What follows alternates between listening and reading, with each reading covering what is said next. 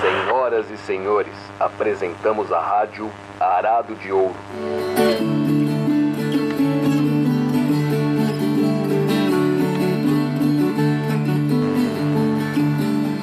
Episódio 10 da Rádio Arado de Ouro no ar. Eu, Lorena Lara, estou aqui ao lado do Bruno Brito nesse episódio que sai na semana do aniversário dele. Feliz aniversário, Bruno Brito!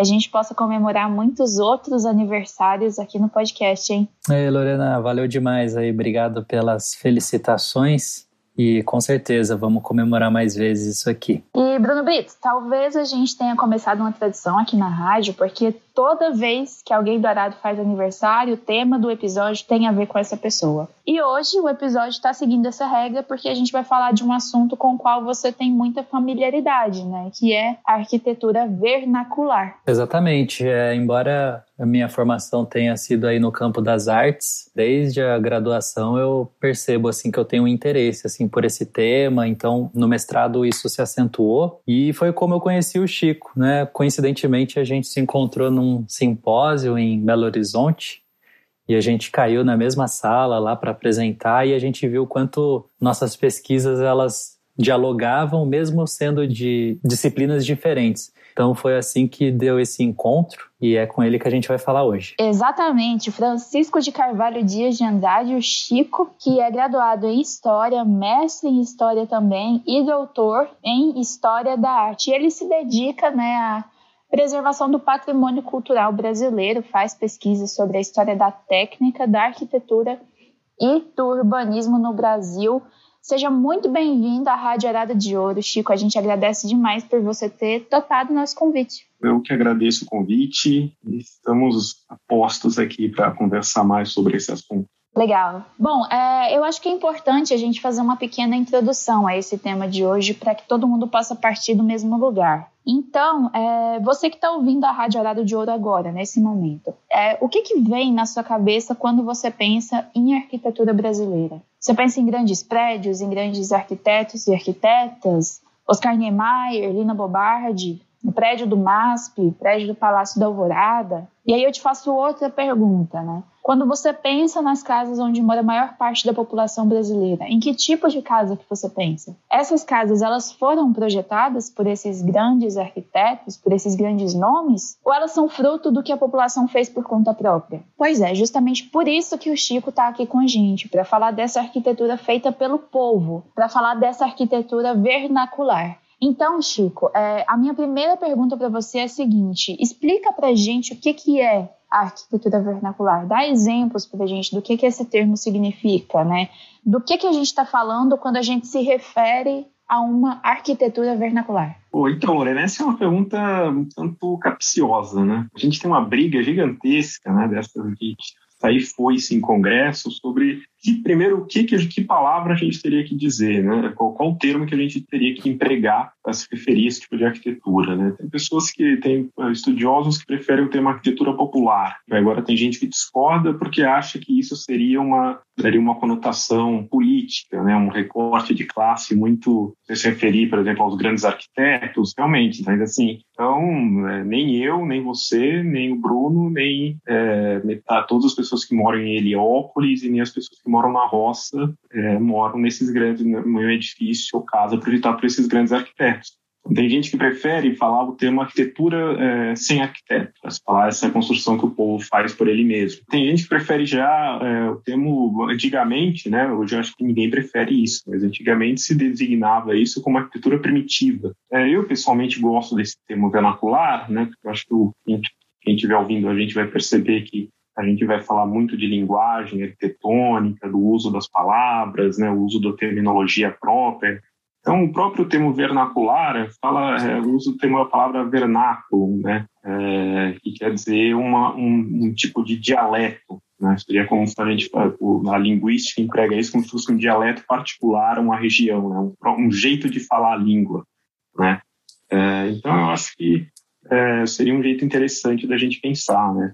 Fazer uma comparação entre a, a, forma da arquitetura, o jeito de é, as formas das arquiteturas seriam comparados às palavras e a estrutura da, da, da casa seria comparar, comparado à sintaxe, né? Então, a gente começa a ver que dá, dá uma, uma definição um pouco mais é, é, refinada, né, do que ficar tentando é, classificar esse tipo, esse tipo de construção por um recorte muitas vezes de classe, separar entre uma arquitetura de profissionais e uma arquitetura de não profissionais.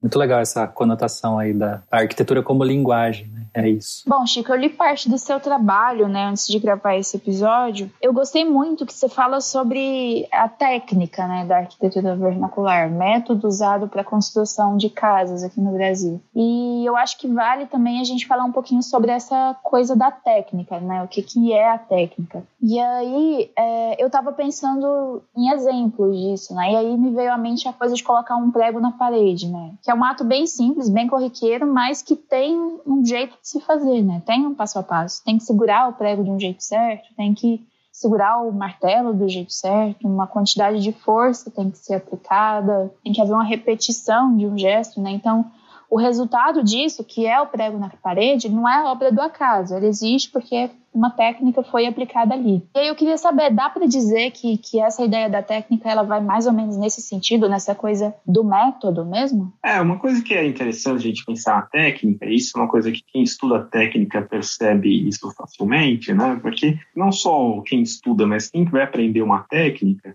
é, percebe isso na hora né, principalmente essas nas técnicas construtivas. Então, isso é condição sine qua non do aprendizado de uma técnica de construção. Né? Vamos pensar no exercício de tentar ensinar a pessoa que está ouvindo a gente a bater um prego na parede por, por esse podcast, né? sem vídeo, ou então você vai ensinar uma pessoa a bater um prego na parede por um livro. Aí você pode até tentar usar, usar uma ilustraçãozinha sequencial ali, mostrando a posição que a pessoa tem que estar, tá, onde segurar no prego, como segurar o um martelo. Né? Então você vê que é uma coisa, uma tarefa um pouco complicada. Né? Agora coloca um cara do lado de um cara do seu lado que saiba bater um prego e você mostre, mostre fazendo para você como ele bate um prego. Você observa o movimento do corpo dele, né? Você posiciona o seu corpo parecido, ele ainda pode te dar uma dica que você está posicionando errado, que o seu braço tem que estar um pouco mais alto. E pronto, eu acho que em três tentativas você já você aprende a bater um prego ou pelo menos aprende que você não tem a menor condição de bater prego na vida e vai procurar outra coisa para fazer. Né? isso, por quê? Porque no final das contas não é um saber intelectual. Por exemplo, toda a, toda a educação, é, sistema educacional é pensado para você pensar cognitivamente. Né? As crianças não vão para a escola aprender a bater prego. Eles ensinam ele a desenhar um prego, ensinam ele a escrever prego, ensina ele a física do prego, né, de bater um prego, de força, inércia e, e, tudo mais, mas não ensina a bater o prego em si. Isso é uma coisa que a nossa sociedade delega esse aprendizado para outras esferas da vida, não a esfera escolar, não o aprendizado formal. Hoje em dia, uma pessoa que, vai, que percorre esse aprendizado escolar como a gente, como a gente pressupõe que ela deve, deve fazer, ela vai se formar no segundo grau, às vezes no ensino superior, e não vai ter aprendido a bater o prego. Então, quando ela vai bater o prego, ela não sabe, porque ela não foi ensinada a trabalhar com o corpo, ela não foi ensinada a pensar com o corpo. Eu acho que essa é a coisa que a gente vai, a gente aprofunda o estudo da arquitetura vernacular, e para a gente aprender essa linguagem vernacular, a gente tem que ser capaz de ver a técnica como uma forma de pensar com o corpo. É, é o corpo que, que rege o movimento, é o corpo que é o movimento do corpo que rege esse aprendizado. Falando né, dessa coisa do método, minha cabeça já estava muito voltada para a coisa da construção, né? Fiquei pensando né, no, no método de se construir uma casa, na técnica de se construir uma casa. Se a gente for pensar numa linguagem arquitetônica formal, né, a arquitetura ensinada uh, nos livros, enfim, é, quando se pensa em construir uma casa, o primeiro passo é fazer um projeto, né, desenhar essa casa que, que, se quer construir. Mas aí a gente tem a arquitetura vernacular, né, que é feita pelo povo e que não, não exige que, que essa casa seja desenhada no papel, né. E aí eu queria saber se você pode falar disso pra gente, né, porque é algo muito interessante, né, tipo, o fato de essa arquitetura vernacular não precisar ser colocada no papel acabou gerando uma espécie de desvalorização né, dessa arquitetura. Não sei se dá para a gente falar exatamente essa essa palavra, mas assim, eu queria que você falasse pra gente no que que implicou, né? Essa ausência do, do registro gráfico para arquitetura vernacular. É, então isso é uma coisa, na verdade, esse é tudo por que essa arquitetura pode ser chamada de primitiva, né? Quando ela era no século XIX até no começo do século passado, era comum, não era, não, não se, não se considerava nem pejorativo falar isso. Ela era primitiva. A arquitetura do desenho, a arquitetura do projeto, né, a arquitetura é, como os arquitetos praticavam, ela era uma forma racional, não era vista como preconceito. Era um termo de acordo que respeitava, inclusive, o progresso, o desenvolvimento histórico da, da arquitetura. Mas a gente, hoje em dia, a gente consegue ver que, na verdade, em 90% das das construções que foram feitas na história da humanidade, é, elas não se usavam de desenhos, ou então, pelo menos, não se usavam de uma maneira como o arquiteto hoje em dia usa. É, elas eram feitas, quando muito, por, com modelos tridimensionais, é, mas o, é, a tarefa de projetar anteriormente um prédio do início ao fim, é, que depois vai ser executado de acordo com, esse, com essa ideia, ela é relativa, relativamente nova, ela surge é, nos últimos 500 anos. Né? E mesmo assim tinha uma aplicação muito mais restrita do que, tem, do que é hoje. Ah, o próprio projeto ele se, ele, ele, se colocava mais como uma... não era tão rigidamente obedecido que nem tem que ser hoje. Né? Por exemplo, você poderia pensar um, uma casa projetada no desenho, mas você não ia colocar por onde ia passar o cano. Isso ia ser, isso ia ser dado é, definido no canteiro. Então, a relação entre canteiro e projeto era muito mais livre do que aqui hoje. Mas a gente vê que, na verdade, o, o, o próprio ato de desenhar, né, a linguagem gráfica, né, que a gente pode dizer assim, do arquiteto, é o que estabelece o arquiteto enquanto arquiteto. Né? O que diferenciou historicamente, o que a gente pode dizer que é, é, diferencia o aparecimento do arquiteto como profissão é quando o, canteiro, o mestre de obras deixa de ser só um mestre de obras e passa a ser um mestre de obras que desenha, e por isso é o, ele é o arquiteto. Né? A palavra arquiteto vem disso, é, significa, é, mostra essa passagem. A palavra arquiteto é, a, é a junção de dois termos gregos que significam tecton, os linguistas gregos, ou todos os especialistas no, no, no, grego antigo, vê que tecton seria uma palavra derivada do carpinteiro. O tecton, quando o grego antigo falava tecton, ele falava do carpinteiro. E o arque é a mesma coisa que a gente usa na palavra, é, a, o mesmo prefixo que a gente usa na palavra arqueologia, é, de arcaico, né? quer dizer assim, é, é esse arqui. O arqui ele pode ser o princípio, né? ele pode ser o princípio, tanto o princípio temporal como o princípio de regra. Ou seja, então o arquitecton seria o, o carpinteiro que do, domina os princípios da construção. Os princípios no sentido de direção e a direção que estabelece é o desenho. Essa coisa é, da, da, figura do, do, canteiro de obras, né, da, de como as decisões são tomadas ali na prática, é, isso é muito interessante. Na, na sua tese você chegou, você começa né, o trabalho é, citando a história de uma obra do Niemeyer estava sendo construída e aí o pessoal se juntou ali ao redor para tentar calcular a quantidade de, de concreto que seria necessário para fazer uma coluna. Né? Você pode contar para gente assim, porque é uma, é, um, é uma história muito interessante e que diz muito, né, sobre essa, essa figura do mestre de obras, da prática e da teoria, né? É, isso é uma coisa interessante, porque o, o problema, é, essa é uma reunião emblemática, por quê? Porque é uma obra do Niemeyer, né? E o Niemeyer, dentro do, da, isso que a gente começou a falar o podcast, né, de ser um, a, a, a figura mais icônica da arquitetura brasileira, né? Ele, na verdade, ele, ele é uma, ele é quase um, foi criada quase uma mitologia dele. Que, se você falar antes do, antes do movimento moderno é, da arquitetura, fala uma pessoa que conhecida do público em geral, um arquiteto antes do movimento moderno. As pessoas vão falar só o Aleijadinho. Então, na uhum. verdade, toda a figura mítica do, do Neymar é para dizer que é, essa mitologia que foi criada em cima dele é para dizer que é, o, ele é famoso porque ele recupera o aleijadinho. É ele com aquelas curvas e aquelas sofisticações todas da, da arquitetura dele recupera o barroco do aleijadinho. Né?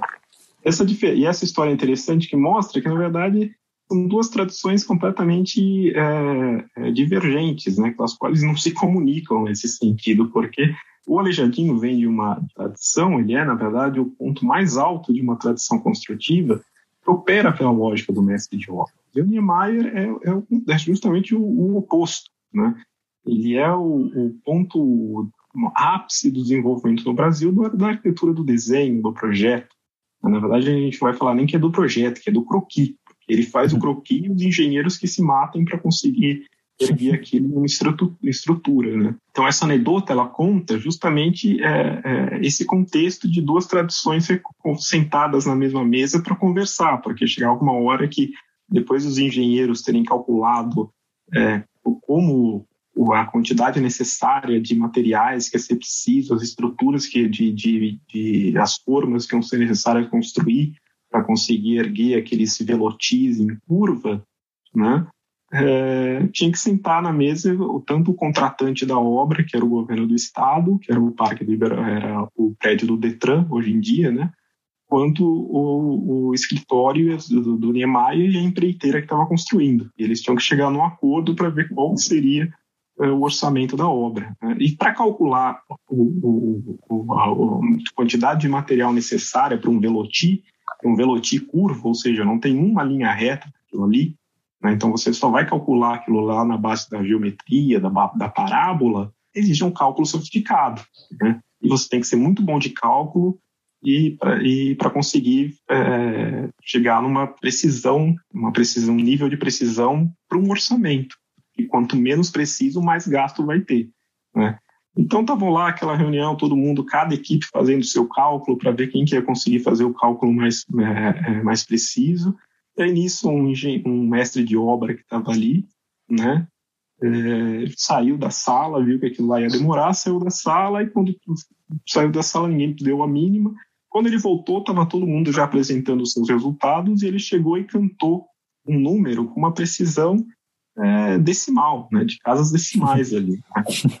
Todo mundo olhou espantado, pô, como é que você chegou nesse número? Isso não está correto. Todo mundo chegou aqui ainda mais preciso que alguns. Ele falou, olha, tinha aquela forma ali é, cheia ali, né, que ele já estava, ou seja, a forma que ele fala era a, a, a estrutura de, de, de, de, madeira que ia ser usada para preencher com concreto. Né?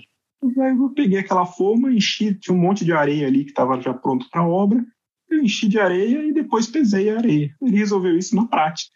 Né? Ele uhum. resolveu isso de um jeito muito mais prático, que não envolve a matemática, mas que era só ali, era só usar. Né? Era só é, pensar na prática, né? pensar com termos de procedimento. Queria falar também sobre um outro aspecto é, de, do desenho, né? Porque a arquitetura vernacular ela, ela não precisa do desenho para erguer uma casa e ao mesmo tempo os registros que se tem, né, registros que foram feitos dessas obras, eles enfrentam um problema que é o limite, né? O, o, o desenho ele ele não, não dá informações que muitas vezes são essenciais na hora que essas casas estão sendo feitas. Então, é o terreno, o que, que definiu como é que os cômodos foram repartidos, como que se decidiu o uso dos materiais, o tamanho da casa, como que ela vai ser habitada, né? Então, eu queria que você falasse um pouco sobre isso, porque é, os registros gráficos que, que existem, né, desse, desses, dessas obras, elas deixam muita informação de fora.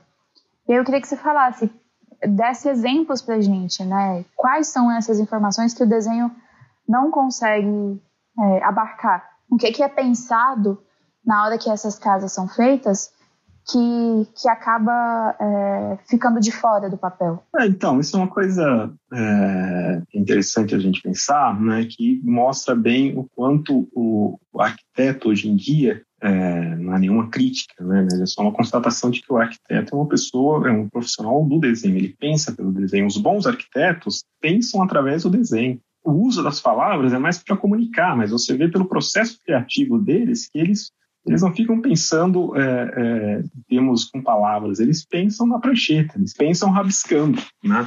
E é aí que as ideias surgem, é aí que, que, a, que o trabalho avança. Isso é uma coisa que é, aparece na nossa sociedade há uns 500 anos atrás, quando isso serve para diferenciar o mestre de obras, que é um trabalhador braçal, de um arquiteto que é um trabalhador intelectual. Afinal de contas, o desenho é uma arte cognitiva. Né? E isso faz com que toda a tradição da, da, da, da arquitetura ocidental se estabeleça pelo desenho. E quando essas casas vão ser estudadas, quando os arquitetos resolvem estudar essas casas, eles vão inclusive estudá-las pelos desenhos. Né? Isso até hoje a gente, a gente é, ensina nas faculdades de arquitetura que eles têm que saber levantar plantas, inclusive de casas vernaculares. Né? E quando eles vão estudar essas casas, vão estudar esses métodos construtivos, eles vão estudar isso fazendo croquis de como se desenha, é, de como se está, é, como é tal peça, como se arma o telhado. E a gente chega de novo naquela coisa que eu falei de dois universos que não, divergentes, né, que não conseguem se misturar, porque é, você desenhar como é, é, é, um telhado vernacular não te diz nada de como construir aquele telhado de um, é, de um jeito que é, as pessoas constroem, né, eles eram construídos.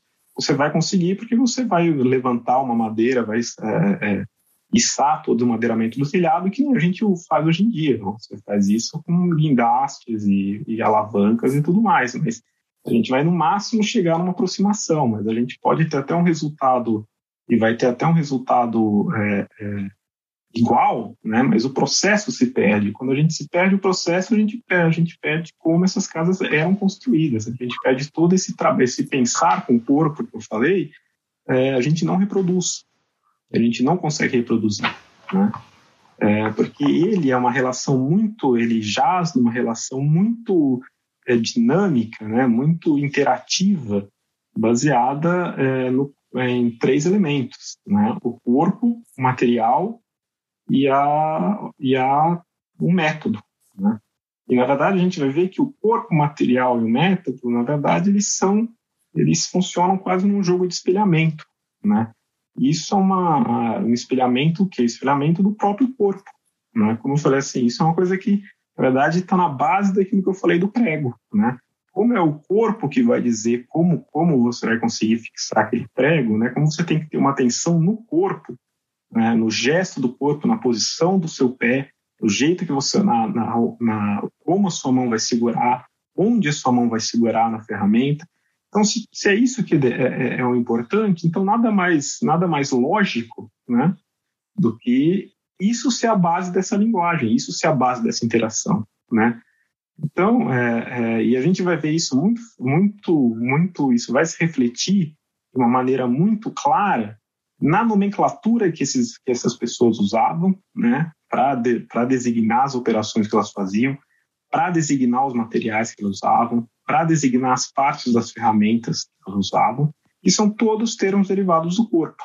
Bom, acho muito legal esse exemplo, essa anedota aí do canteiro lá do, do prédio do Detran. Acho que quem não conhece, vale a pena dar uma pesquisada, né? Ver essas colunas, elas são realmente muito curiosas. E é interessante que né, o, foi o material que, que, que determinou, né? Que, que entregou esse, esse, esse resultado, esse número para o para o mestre de obras, né? Então, é, a gente já conversou uma vez sobre isso, né, Chico? Que é como nesse vocabulário, né, de da arquitetura vernacular, é, os materiais determinam, né, é, as medidas que eles devem ter, né? Muitas vezes é, a, a premissa não é uma vontade do construtor, mas é uma é uma diretriz que o próprio, né, a madeira ou enfim, uma quantidade de algo ali que tem disponível vai determinar.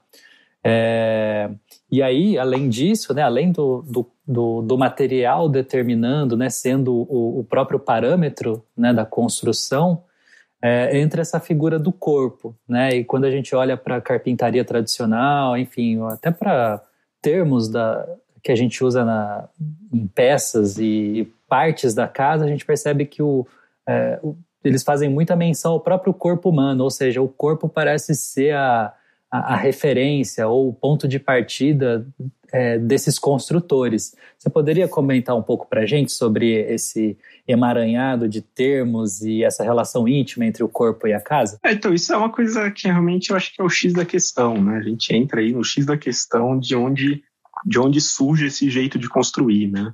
Então, é, porque é uma coisa muito lógica, se você for parar para ver, né? Por exemplo, aquele exemplo que a gente falou do prego, né, de pregar um prego, e que você tem que ter atenção ah, ao jeito que seus pés vão estar posicionados em relação à parede, vai ter que segurar onde você vai segurar a, a, o martelo, né, o movimento do braço para levar o martelo até o prego.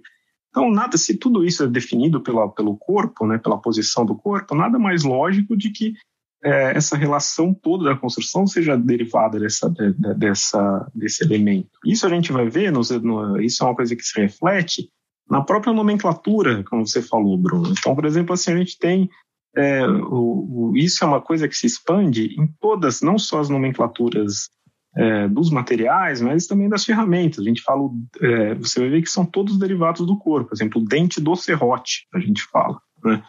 A gente pode falar é, na cabeça do prego, né?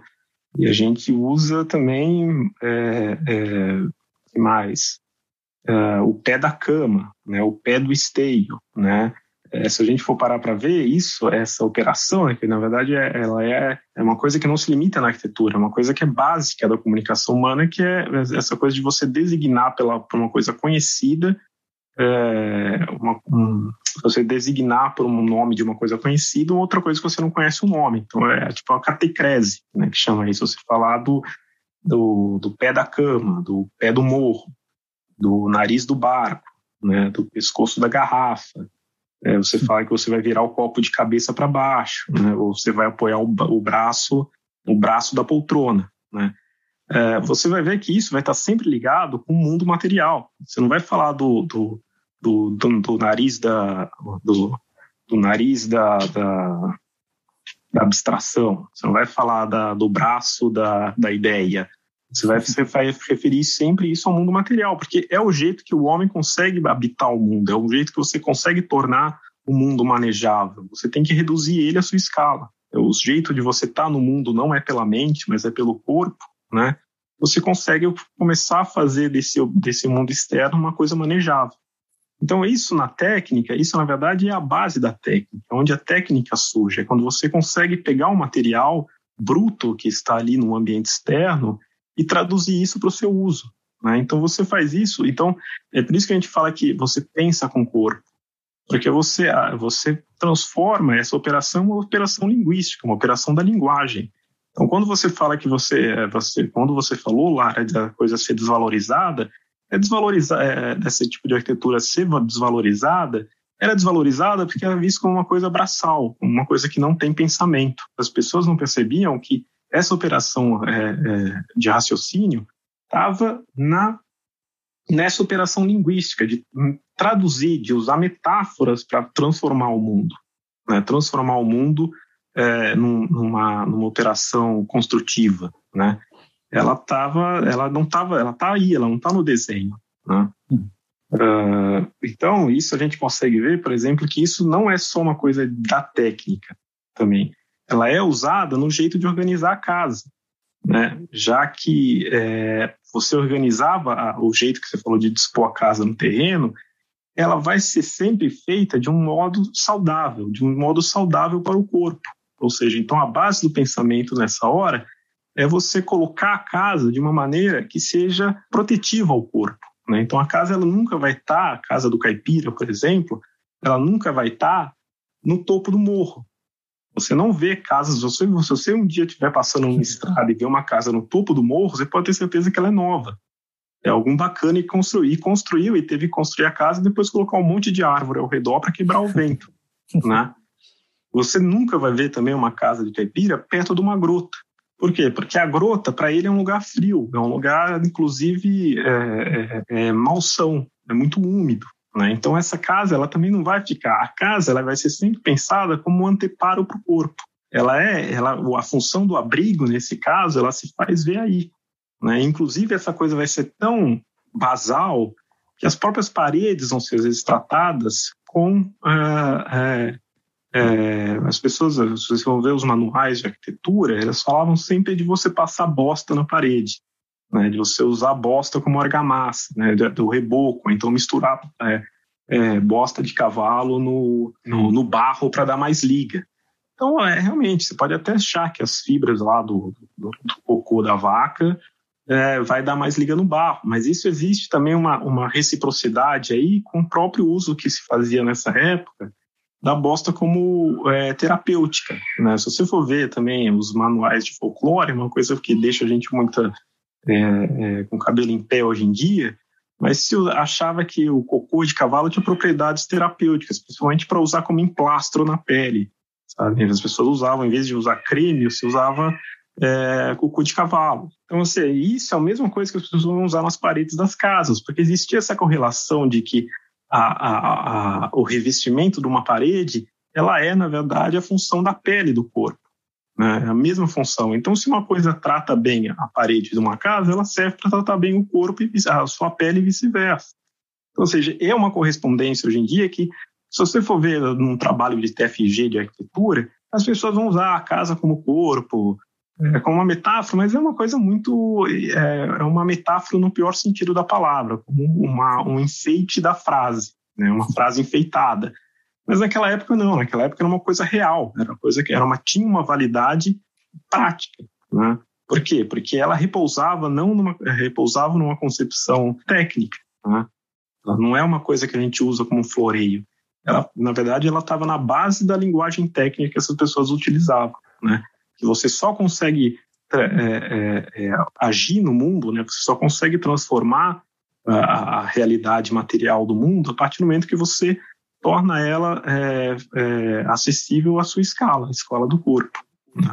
Muito legal e eu acho que vale lembrar aí o pessoal assim, né? Eu acho que até hoje, de maneira muito uh, inconsciente assim, a gente usa, né? Em 2021 é, é, unidades de medida que dizem respeito ao corpo, né, Chico? A, a, o palmo, a, o pé, a polegada, o próprio passo, né, que as pessoas acabam usando às vezes para medir o tamanho de um corredor ou de um, uh, enfim, o tamanho de um, de um quarto, né, equivalente mais ou menos ali a um metro, né? Cada um tem um, né, uma relação com, com o passo.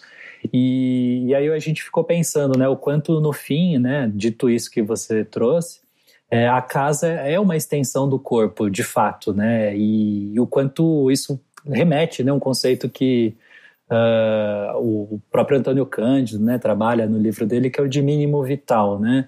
É, essa casa que ela, ela é muito ajustada, né? A quem construiu ou aquela unidade familiar, né? É, então, enfim, uh, acho muito interessante que você trouxe, né? De fato, isso foi se perdendo né, no momento que ah, esse embate né, com, com o material também foi, foi, foi sendo deixado de lado. Né? Hoje, cada vez mais, é, de algum modo, as casas estão mais pré-moldadas, né? enfim. Então, é, essas casas acabam tendo medidas que não fazem tanto sentido, né? Então é, acontece muito aí pessoa que constrói casa com o pé direito alto e não consegue limpar depois, né? Enfim, você tem uma problemas que surgem dessa desconexão entre o corpo, né, e o ambiente construído.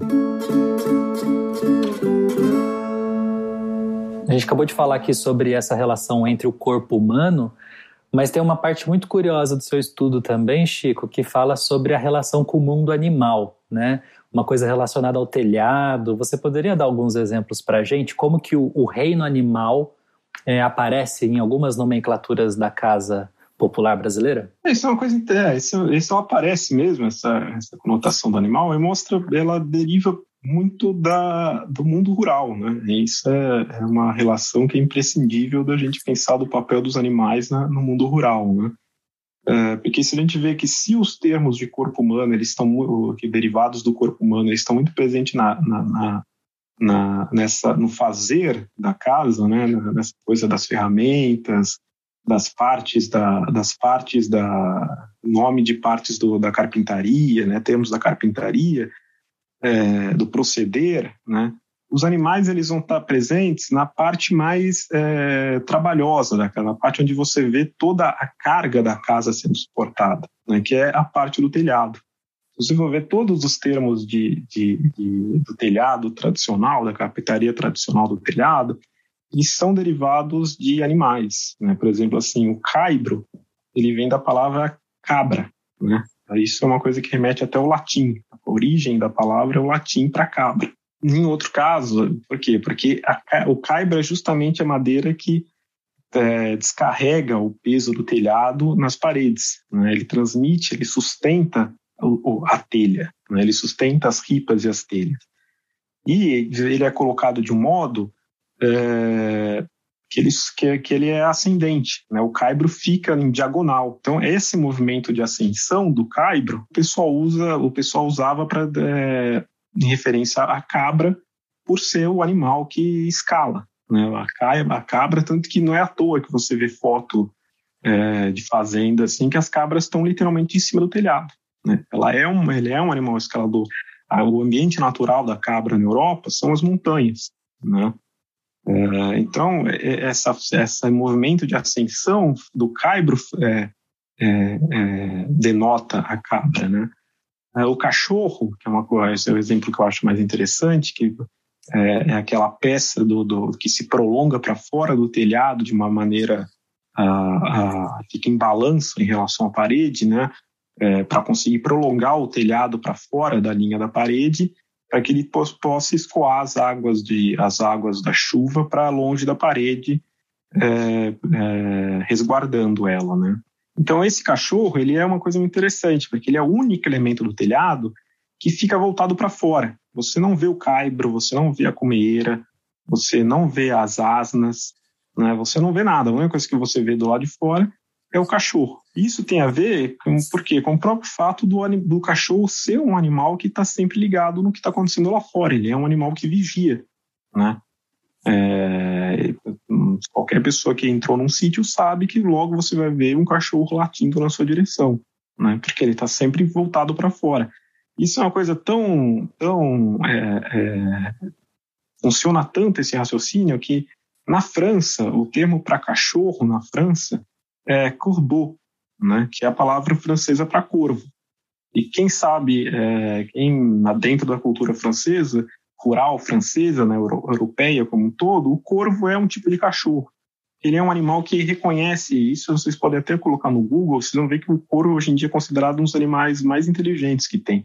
Eles, reconhe eles reconhecem a casa que eles estão. Inclusive, se eles habitam uma casa, em poucos dias eles vão saber reconhecer quem são as pessoas que moram naquela casa e quem são os estranhos. Então, no, no, na cultura rural francesa, o corvo era um animal que dava sinal também de quando chegasse a aproximar um estranho da casa. Então, não é à toa que esses dois animais designam a mesma peça e fica voltada para o exterior. Um outro caso que eu, citei agora é a asna. A asna é justamente a, a, parte de uma tesoura, a viga que faz parte de uma tesoura de telhado que suporta o peso. Ou seja, porque isso também isso remete ao fato do asno, do jegue, ser um animal é, que é conhecido, né, reputado pelo fato de suportar carga. Tanto que as tropas, das tropas cargueiras antigas, é, que faziam todo o grosso do transporte é, de mercadorias no Brasil, no interior do Brasil, é, não usava cavalo, não usava boi, usava jegue, né, usava o aço. Ele é um animal que consegue suportar muito bem o peso. Então você vê que eu acho que isso é uma, também mostra bem esse caldo cultural é, típico do meio rural, que é onde nasceram essas noções, e atribui aos animais esse, esse trabalho mais é, pesado de suportar a carga do telhado, né? Incrível. E acho que só para arrematar e voltar para um tema que a gente falou lá no início, é interessante como foi o processo de você estudar a figura do cachorro, né? E que você, se puder comentar, você teve que se colocar no lugar de quem construiu, né? O cachorro, para quem observa, né?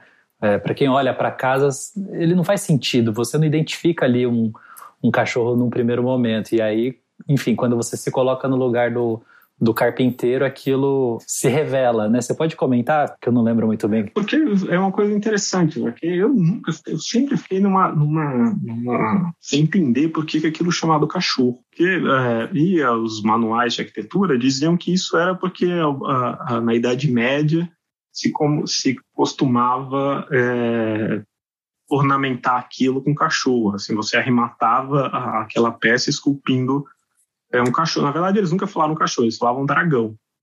Mas aí, como esse dragão virava cachorro, a gente não entendia, né? E uma coisa que eu, realmente, porque é, isso você, você é isso, aí você não entendia como é que aquilo virava cachorro. Mas você não entende que a gente está sempre se colocando na posição do inventariante, da pessoa que vai inventariar a arquitetura rural, né, arquitetura vernacular. E pela lógica do inventariante, você está vendo o cachorro pronto pendurado ali em cima do telhado. Né? Então você vê ele de uma maneira completa, oposta ao que o, o carpinteiro que o fez viu. E como ele vai trabalhar a madeira, ele vai trabalhar a madeira de um jeito que o cachorro fica na posição deitada. Né? A gente vê ele acima e o carpinteiro faz o contrário, ele deita a viga para conseguir trabalhar a parte de, de baixo dela. Né?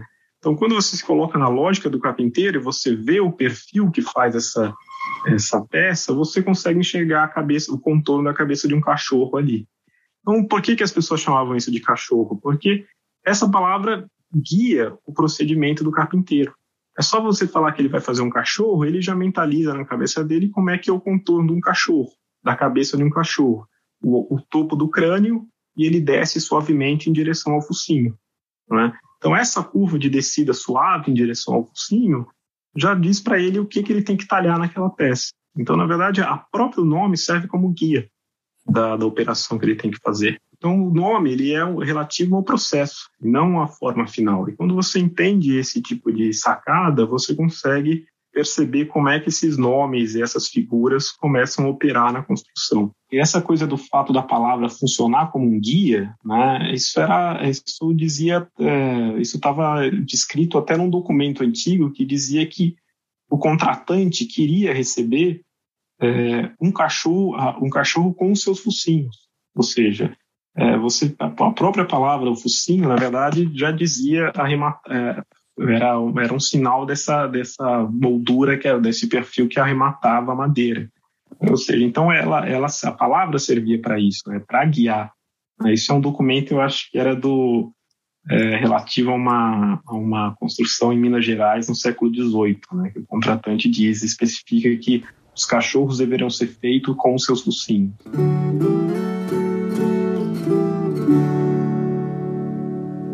Bom, e aí eu acho que tem uma outra dimensão interessante que diz respeito à casa. É, acho que até no seu estudo você aborda um pouco isso, que é Bom, as, muitas vezes as medidas, os tamanhos também estão ligados a essa ideia do esforço físico, né? Então, é, o tamanho da madeira, a quantidade de peças, ela não pode ser superior ao que os construtores vão suportar, né? E eu acho que isso leva a gente para uma ideia assim é, dessa dimensão social assim da construção da casa, essa ideia de senso comunitário, né? Acho que a gente sempre comenta também o quanto é, a vida rural, né? E, e, de algum modo isso se estende até os dias de hoje em algumas cidades menores tem essa unidade de pertencimento que é o bairro, né? São pessoas que moram distantes umas das outras, né? E às vezes é, é essa unidade social que vai né, dar suporte na, nas demandas ali do dia a dia, né? Seja um roçado, seja uma, uma reforma de uma ponte, né? Enfim. E do mesmo modo a própria construção de uma casa ou de um reparo de um telhado, né? É, eu fico pensando muito nisso, assim, né? Poxa, dá até a impressão que essas casas de taipa, de mão, né? Também um pau a pique, é, essa fragilidade, né, essa efemeridade delas também está ligada um pouco com essa quase que uma vontade, né, de, de reunião comunitária, né? Então, bom, é, que bom que a gente precisa refazer uma parede, né? É mais um é mais um motivo para a gente reunir, né, os membros da família, os vizinhos, né, para o que a gente entende por mutirão. Você poderia comentar um pouco para a gente essa essa essas oportunidades, né, que, que a construção, né, é, oferece né, para as pessoas se reunirem, enfim. É, isso é uma coisa, na verdade, eu acho que isso é plenamente ligado, né? Isso é uma coisa muito interessante, porque é uma. A gente está falando um pouco do corpo, né? É, isso que você falou da, da construção não ser só o que é, se basear no que a pessoa pode suportar, né? Isso é uma coisa que, nesse ponto, a gente está é, completamente oposto. Isso eu acho que é uma das poucas coisas que a arquitetura vernacular pode ensinar para a gente, né? Porque convenhamos que essa relação do material com o corpo, ela não é mais aplicável hoje em dia, né? É, até porque a gente não tem mais a matéria para usar esse tipo de coisa, para usar nesse sentido. Né? A, gente, a gente vive uma sociedade em que é, seria já é impossível a gente manter a nossa economia do jeito que a gente mantém com base em produtos é, manufaturados. Né? Se a gente quiser estender essa relação, uma relação direta com o material bruto, é, a gente ia precisar de pelo menos uns cinco planetas Terra a mais. O que a gente, né, essa relação entre o corpo e o material, o corpo e a madeira, o corpo e a terra, ela não é mais realizável hoje em dia. Né? A gente não pode também, acho que o, o mundo da arquitetura vernacular ele é muito facilmente romantizável. E isso é uma coisa que isso é um sinal muito claro de que esse mundo não acabou para a gente. Né? Esse mundo não é mais acessível. Uma, madeira, uma árvore hoje em dia vale muito mais em pé que qualquer uso para carpintaria que você possa pensar. É, mas uma coisa que eles ensinam muito bem para a gente é que é, essa relação do corpo mostra bem que o mutirão nada mais é do que o corpo social construindo a casa do, do, do da família. Né? É uma relação completamente inversa para a gente. Hoje a gente pensa a casa como uma expressão nossa. Né? É, todo o design se vende como você vai fazer a, própria, a sua casa única. A sua casa é a sua expressão da sua individualidade. Né? E o mutirão opera, por uma lógica completamente contrária ela é o corpo social, ou seja, os seus vizinhos, os seus bairros, os seus amigos que vão construir a casa contigo. Sabe? Ou seja, então você, a sua casa existe em função da, do corpo social. Né? Uh, isso só e essa metáfora do corpo é tão presente, por exemplo, na festa da cumeira. A festa da cumeira, que é uma antiga festa que era muito comum no, na tradição ibérica, era o caso de quando a casa chegava no ponto em que você instalava a cumeira, né, você já ergueu as paredes, já, já instalou as portas e as janelas e agora você já, já vai instalar a cumeira. Depois que instala a cumeira, a casa é só, é só uma questão de, de finalizar o telhado, mas a, estrutura da casa vai estar pronta. Né? Quando você chegava nesse ponto, um, você, as obras eram interrompidas durante um dia e se dava uma festa. Geralmente, muitas vezes, era uma festa que é, vinha a família que é da casa, que ia morar na casa, e as pessoas que estavam trabalhando na casa, né? Ou se era a própria família que estava construindo, ela chamava só os amigos, né, os vizinhos. E aí se fazia um brinde. E muitas vezes essas festas comeiras se, se, se é, colocava um ramo florido, um ramo verde, pendurado na cumeira e se brindava a saúde do pai da família. Porque na mentalidade da época, o pai da família é o sustento da casa. Né? Então, você colocando um ramo verde em cima da cumeira, você está dizendo que você espere que o pai da família é, frutifique, que o pai da família dure muito, que os filhos dele, com, com, com a lógica da, é, da, da, da, descendência é, patriarcal, né? Ou seja, você florescendo a, a fumeira, você floresce o pai da família, então você floresce por consequência os filhos dele, né?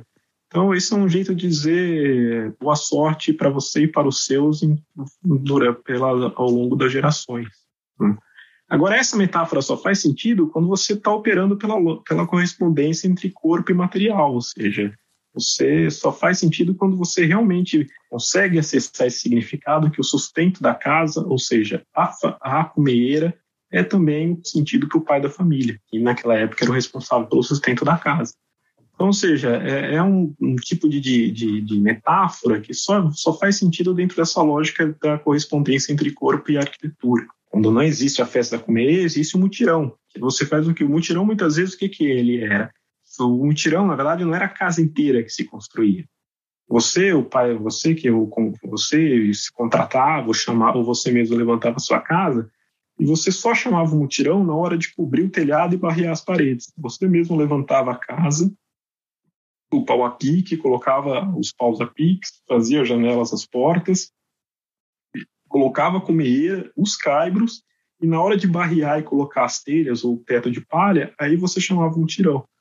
Sabe? Então, ou seja, o mutirão tinha uma, um sentido de dizer que uma casa não vale nada se as pessoas não participam, né? se os seus vizinhos não participam. Né? Ou seja, então era um jeito de criar solidariedade entre as pessoas. Né? Isso que você falou, realmente, o teto de palha, na verdade, tinha um pouco essa vantagem, nesse sentido, porque ele tinha que ser refeito a cada dois anos. Então, a cada dois anos, você tinha a chance de, de renovar os laços sociais, né? Entre a pessoa e a vizinhança. Né? Uh, então, ela, ele, o sentido da festa é um pouco aí. Dizer assim, olha, é, não adianta nada morar sozinho. Né? É, é, você não mora sozinho, mora sempre com alguém, você existe sempre em relação aos outros. Né? Você depende, né? essa, essa, é uma afirmação muito clara nessa festa. Né?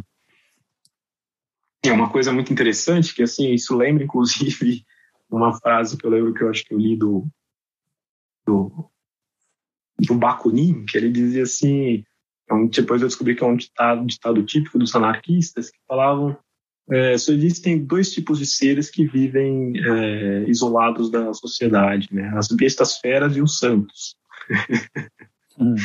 e isso mostra bem um pouco essa coisa dessa referência do papel do santo na cultura antiga, né? de uma pessoa que é tão iluminada por Deus que ele pode viver sozinho. Mas isso é só os santos que podem, né? e a, a maioria de nós não somos santos. Né? Então a gente e a gente faz, a gente procura um pouco esse ideal na nossa casa, ser a nossa casa, o meu lugar onde eu me afasto do mundo, né? Mas a gente esquece um pouco de velho. Eu acho que esse é o ponto que esses caras têm para ensinar para a gente é justamente isso, que a gente não vive sozinho e querer que a nossa casa seja uma expressão da nossa individualidade faz com que em último em última instância a gente é, tenha que se apartar da, da, do resto da sociedade para poder viver essa, essa individualidade é um tanto vazia, né? É muito interessante isso, né? A casa, a casa enquanto reflexo do que do mundo, né? Da sociedade, das comunidades, enfim. E bom, a gente estava conversando, né, sobre esse tema e tal, e eu cheguei a comentar com o Bruno que a arquitetura, de certa maneira, ela é um conhecimento mais acessível, assim, ele é mais disseminado. Se você chegar para uma pessoa e perguntar é, como é que se faz uma cirurgia de remoção de apêndice, é uma coisa. Se você chegar para essa mesma pessoa e perguntar como é que se constrói uma casa, a, a coisa já vai ser diferente, assim.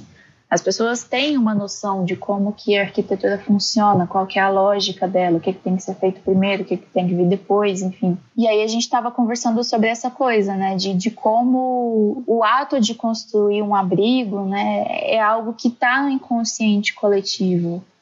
É, o Bruno até lembrou algo que a Lina Bobardi falava, né, Bruno? É, exato. Tem uma passagem dela que ela fala né, que o, o, homem do povo ele é arquiteto por natureza, né? E e acho que eu, a Lorena está trazendo essa ideia de que parece que a ideia de construção de um abrigo ela está ligada a uma coisa muito mais primitiva e, e, mesmo mesmo com toda essa desconexão né que a modernidade né enfim essa vida contemporânea trouxe né essa desconexão com os, com os, com os fazeres e com os materiais é, eu tomo eu como exemplo, assim, um, eu nunca tinha trabalhado com marcenaria, né, um tempo atrás e, e eu falei, bom, eu vou fazer um, um móvel, né, eu nunca tinha mexido com máquinas e eu, eu consegui fazer o que eu queria, né, obviamente talvez a minha familiaridade com o desenho é, tenha me ajudado, mas eu percebi que eu bom, se eu conseguir fazer aquilo, eu era minimamente capaz de fazer outras coisas, né? Então, é, a gente ficou com vontade de pensar um pouco sobre isso, Chico. Você acha que é, a gente pode afirmar que assim o ato de construir é uma coisa inerente assim a, a, ao humano ou enfim divagações sobre isso? Eu acho que sim. Eu acho que ele é uma ele é uma necessidade de, de, de construir é inerente ao humano. Agora eu acho que o melhor, melhor exemplo disso são os são estudos que foram feitos com moradores de rua. Né? É, hoje em dia é quase é, é sabido, né, tido como fato na, na, na psiquiatria, que você não consegue viver na rua muitos anos sem psicotizar, porque é, você vive numa situação sem abrigo muito tempo. Né? Isso eu já vi um estudo, inclusive muito interessante, dos arquitetas da, são da PUC, publicaram um, artigo sobre como os moradores de rua vão degradando a sua, a sua noção de moradia ao longo do tempo. Né? Um cara, e elas foram ver que uh, um, um, alguém que foi para a rua recentemente, ele mantém a casa, né, o canto dele.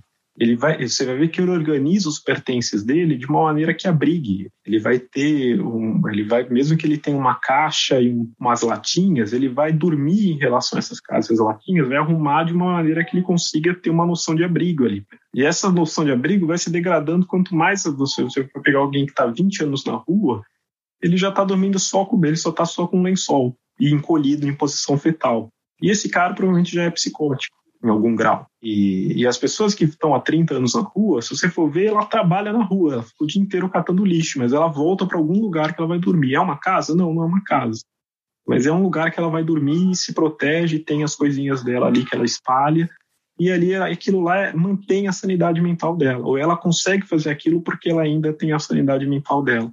A partir do momento que você desorganiza esse, esse tipo de arranjo espacial, você psicotiza né? Ou o contrário, você psicotiza e para de. Mas é uma coisa ligada à outra. Sabe? Eu não sou especialista para dizer o que, que vem primeiro. Mas uhum. que ela, essa relação existe, ela existe. Então, construir é inerente para o homem, porque o homem é incapaz de habitar o mundo sem construir. O homem é incapaz, é, essa coisa de, de, de, de, O mundo é um lugar muito hostil se você não consegue habitar nele. E habitar nele que eu falo não é você não consegue construir uma casa, mas se você não consegue reduzir ele à sua escala. Tanto que tem uns estudos muito interessantes que mostram que é, os locais, entre uma praia, por exemplo, você pega uma praia, uma praia dessas extensas, né, de um areal de 5 quilômetros, onde o homem vai construir a habitação dele? No canto. Porque é no, no meio da areia, entre uma areia e o mar, entre a planície e o mar, não tem nada ali que ele vai conseguir reduzir a escala dele. Ele está diante de um plano de areia, uma, uma planície vasta de, de relva, e, e o mar, um horizonte do mar. Agora, se ele vai para o canto da praia, pelo menos tem um cotovelo ali que a areia faz, tem um riozinho que vai correr por ali. Então, aquele canto ali é um canto mais acessível, é mais facilmente reduzível a sua escala. Né? O desespero dos náufragos no mar é que não tem nada ali que eles consigam reduzir a escala dele. Então, ele não vai conseguir. É, a ansiedade do mar é justamente essa. Né? É por isso que a solidariedade entre os entre os entre os embarca, as pessoas embarcadas é muito grande, porque uh, não existe ponto de apoio uh, ali no seu horizonte que você consiga reduzir. Então, assim, eu posso dizer que a, uh, construir uma necessidade do homem para habitar, né? e ele faz isso reduzindo, traduzindo o mundo material, o mundo externo à escala do corpo. É isso que faz, ou seja, é, é, é, pelo corpo que a gente abriga a mente. É isso que eu estava querendo dizer. Nossa, incrível esse fechamento. É, eu lembrei de uma passagem, né? Você falou essa coisa do, né, da, da, necessidade, né? Do, é do abrigo da mente, né? É, tem uma passagem do Osman Lins, aquele romancista, que ele fala, ele fala sobre a janela, né? As janelas são, são incríveis porque ela mostra que existe um mundo lá fora, né? É um mundo maravilhoso lá fora e ao mesmo tempo ela resguarda a gente para não se perder na imensidão da paisagem, né? Então a, a janela ela fica nesse, nesse, nessa negociação entre o abrigo, né? E a possibilidade de, de vivenciar uma paisagem né, extensa, um mundo sem fim, né? Achei, achei muito bonito esse trecho e acho que dialoga muito com isso que você trouxe. Chico, muito legal. É, acho que a gente passou por todos os temas assim que interessava a gente. A gente gostou muito do seu estudo. Ele é muito esclarecedor assim. Queria agradecer aí mais uma vez a sua participação, dizer que foi muito rico. Acho que abre aqui um campo agora de discussão para outros outros tópicos é, com relação à própria arquitetura, enfim. E é isso. Obrigado aí pela participação mais uma vez. Valeu, Chico. Muito obrigada. Não, eu que agradeço, Lorena, Bruno, conversar sobre coisas interessantes. Estamos sempre à disposição. Então, vamos aos nossos informes.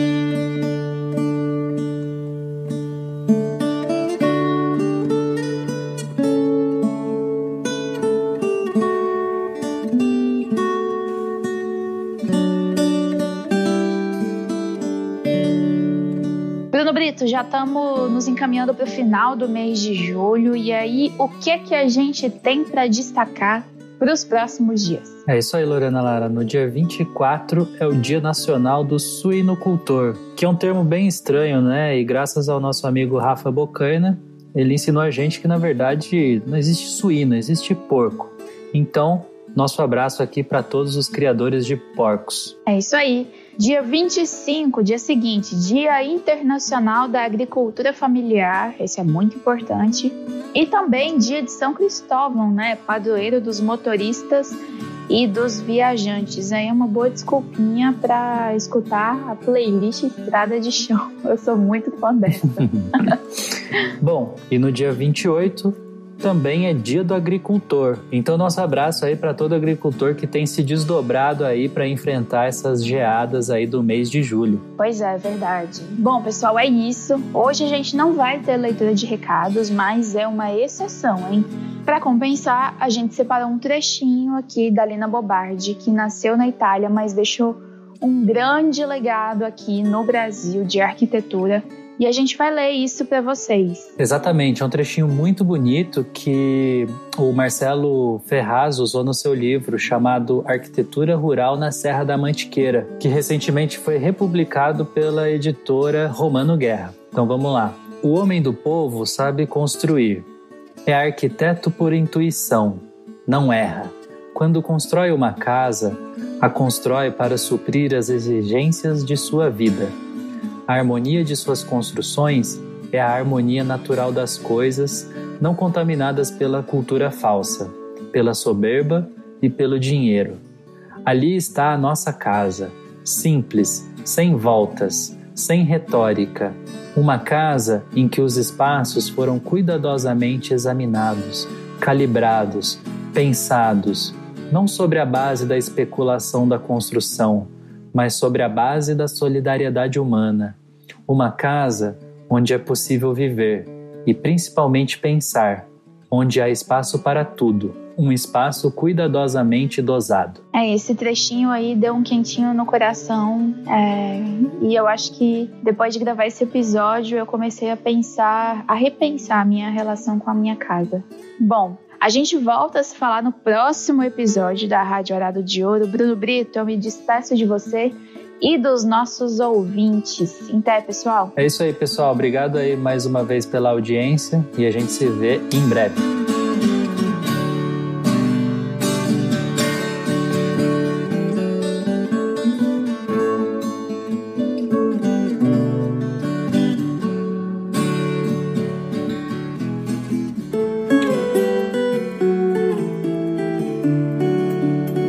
Rádio Arado de Ouro Notas de um Brasil Rural.